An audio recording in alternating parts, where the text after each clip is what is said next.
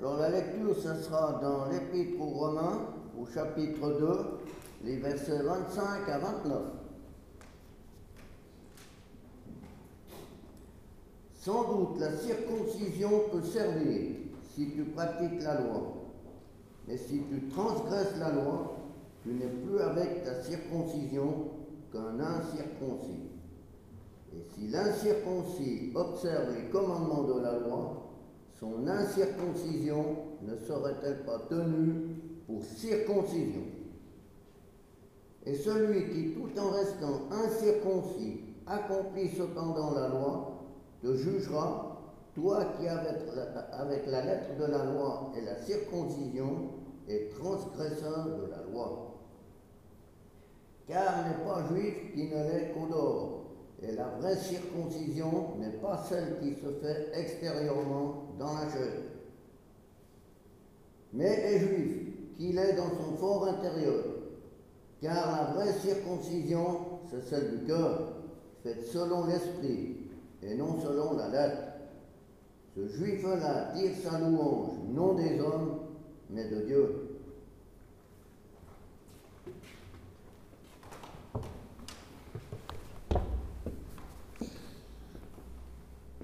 La semaine dernière, on a parcouru un peu le chapitre 1 de cet épître où nous avons vu que Paul cherche à être sûr que ses auditeurs, à savoir nous entre autres, se sentent concernés par l'Évangile. L'Évangile, puissance de Dieu pour le salut de celui qui croit.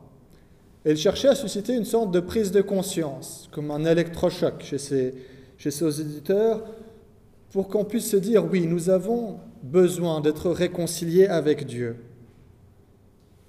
Et que d'autre part, personne n'est mieux placé qu'un autre vis-à-vis de notre Père céleste. Alors il s'adresse dans un premier temps à des chrétiens d'origine païenne. C'est ça dans, dans, le premier chapitre. Et ensuite, il s'adresse aux chrétiens d'origine juive. Et il termine donc avec cette question de la circoncision un des derniers bastions des illusions que son auditoire pouvait se faire quant à leur salut. Car pour beaucoup de juifs de la diaspora à l'époque de Paul, cette circoncision occupait une place importante. Euh, cette circoncision qui a été donnée comme un signe à Abraham par Dieu. Et donc je relis dans la Genèse au chapitre 17 quelques versets de ce que Dieu dit à Abraham.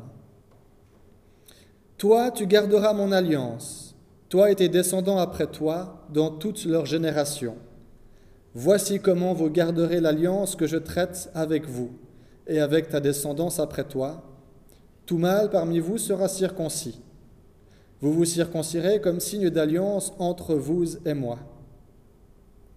À l'âge de huit jours, tout mâle parmi vous sera circoncis qu'il soit né dans la maison, qu'il soit acquis à prix d'argent de la part d'un étranger qui n'est pas de ta descendance. On devra circoncire celui qui est né dans ta maison et celui qui est acquis avec ton argent. Ce sera dans votre chair la marque d'une alliance perpétuelle. Dans une situation de diaspora, d'exil, après avoir subi aussi diverses persécutions, ce signe d'alliance qu'est la circoncision était devenu l'un des éléments principaux, si ce n'est l'élément central, pour marquer la différence entre un juif et un non-juif, une sorte de marque identitaire,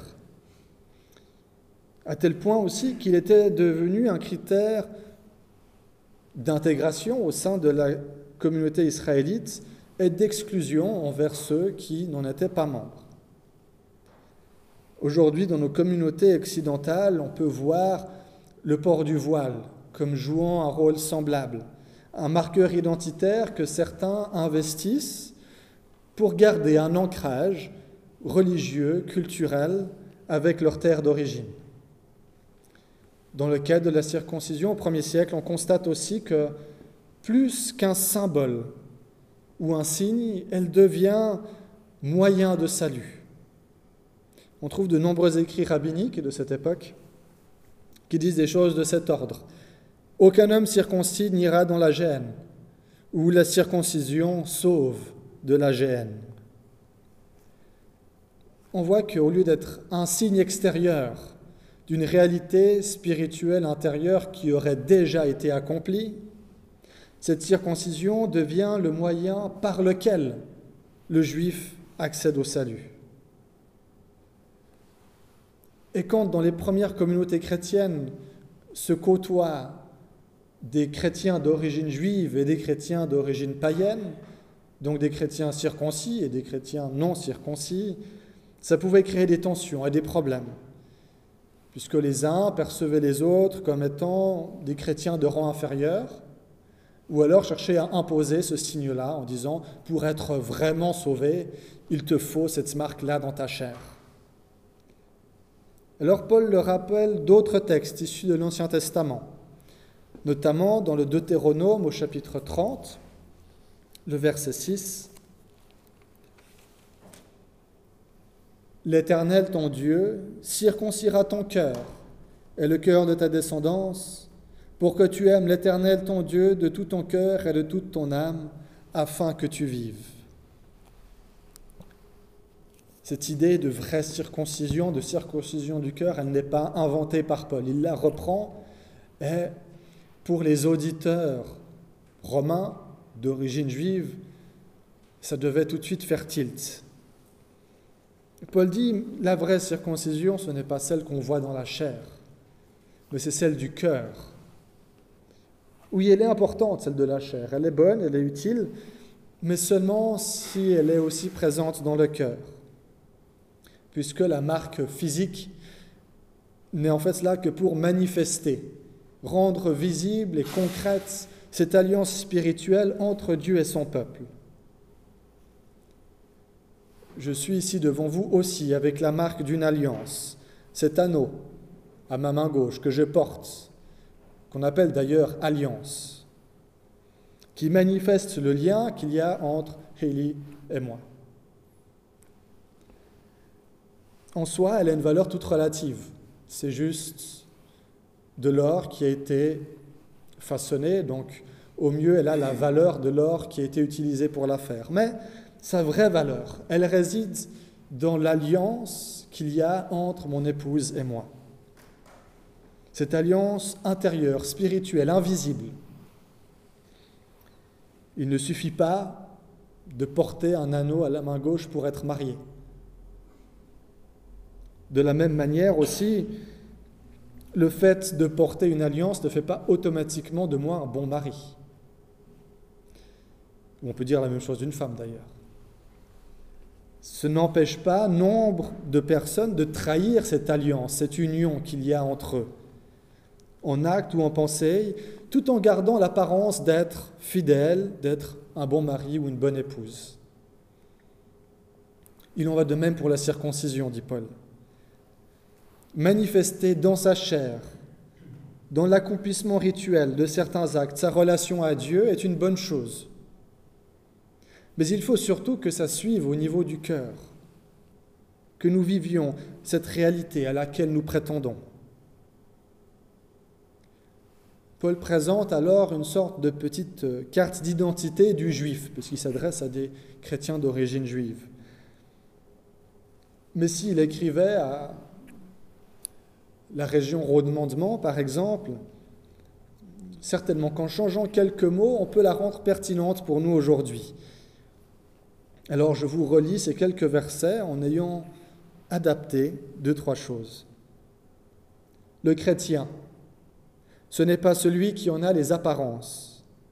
Et le baptême, ce n'est pas celui qui est visible et vécu dans la chair. Mais le chrétien, c'est celui qu'il est intérieurement et le baptême, c'est celui du cœur, selon l'esprit, et non selon la lettre. La louange de ce chrétien ne vient pas des hommes, mais de Dieu. Alors, faut me dire, pourquoi est-ce que j'ai remplacé circoncision par baptême? On voit bien, ok, on peut remplacer juif par chrétien. Pourquoi remplacer circoncision par baptême? Alors là, c'est dans Colossiens que je prends aussi un verset, même deux, au chapitre 2, les versets 11 et 12. En Christ, vous avez été circoncis d'une circoncision qui n'est pas faite par la main des hommes. c'est-à-dire le dépouillement du corps de la chair, la circoncision du Christ. Ensevelis avec lui par le baptême, vous êtes aussi ressuscités en lui et avec lui par la foi en la puissance de Dieu qu'il a ressuscité d'entre les morts. Vous qui étiez morts par vos offenses et par l'incirconcision de votre chair, il vous a rendu à la vie avec lui en vous faisant grâce pour toutes nos offenses.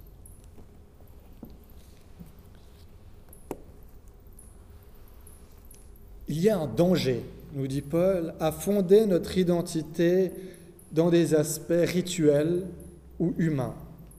De considérer que le vrai chrétien, le vrai fils de Dieu, la vraie fille de Dieu, c'est celui ou celle qui a accompli tel ou tel rituel.